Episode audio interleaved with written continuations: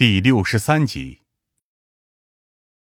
这座城市别名不夜城，哪怕是在凌晨一两点的现在，街道上也依旧是一片灯红酒绿，成群结队的年轻人在街道上挥洒着自己的青春。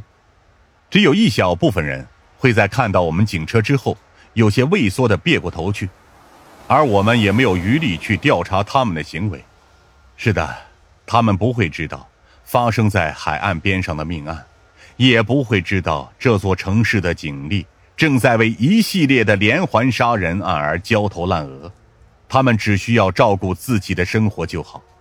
至于我们所做的一切，于我们而言是全部，对他们来说，最多也只是茶余饭后的谈资而已。你变得比我想象中要强大的多，张帆。林霄木然说道，转头看着我。光影将他的脸庞映衬出一片光明、一片阴影的光泽。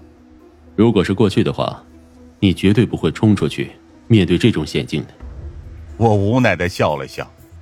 的确，大学时期的我不以勇敢著称，相反，哪怕是在校体育队里，我也属于瘦削文弱的那种类型。比起靶场，我更喜欢图书馆，因为我现在是一名警察，仅此而已。我靠在后座上叹了口气，唉，有时候我也在想，如果当初我们道路并不是这样交错而过，而是互相调换了一下，现在的我们又会怎么样？我想起了曾经站在那个分岔路口上的心境，在这里，我做出了影响我一生的决定，而且直到现在也没有后悔。林霄缓慢的摇了摇头，转过身去。闭上了眼睛。啊，我永远也当不好一名警察的。你做了正确的决定，不必为此迷茫，张帆。你我，都只是这番孤舟上的旅客。林霄木然说道，疲倦的闭上了眼睛。趁着这个机会，好好休息一下吧。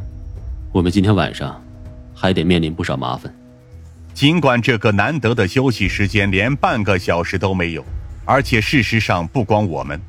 当我走进省局时，看到的大多数同事和专案组的分析人员，他们同样面带疲倦，却依旧坚守岗位。等我们抵达时，白老六已经面带兴奋地走出了化验室。找到了！该死的，我就说没人能一辈子不去医院呢。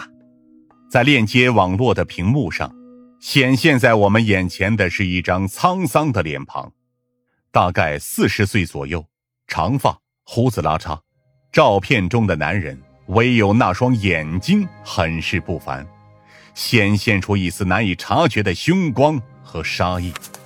燕文，男，现年三十六岁，西南地区出身，农村背景，初中学历，毕业后本身在家务农，但在其二十一岁时因为口诀问题失手打死了同乡的一个货车司机，之后便一直处于逃窜状态。一旁的助理警员调出了更多的资料。我们这才看见了更多有关当年的陈旧照片，只不过当年的燕文比起现在而言显得更为腼腆，只是一个显现着农村特有精明气质的庄稼汉而已。从二十一岁到三十六岁，逃窜了整整十五年，他为什么会牵扯进这桩案子里呢？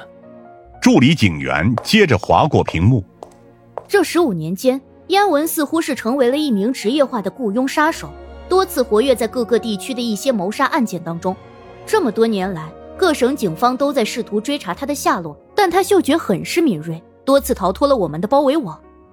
我摸着下巴，而这次，他的尾巴被我们踩到了。不管这个燕文和连环杀人案有什么关系。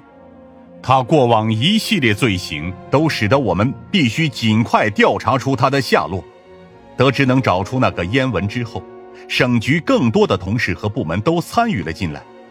以专案组为主体，一支更大的临时队伍已然结成。整个省城的公共监控此刻都已经显现在了我们眼前。我看着那些纷乱的屏幕，林霄则站在我的旁边。所有的警员都在摩拳擦掌，准备逮住这个杀人犯。所有监控集中于海滨一带，准备进行地毯式的监控捕捉。我大声说道：“让环城警方准备封锁进出路口，用数据对比燕文的一切生理特征，找出符合预期的疑似对象，再进行排查。不管怎么样，他现在受了伤，而且正被我们围剿，绝对没办法逃出这座城市。任何蛛丝马迹，在完全现代化和数据化的网络面前，几乎都是无所遁形的。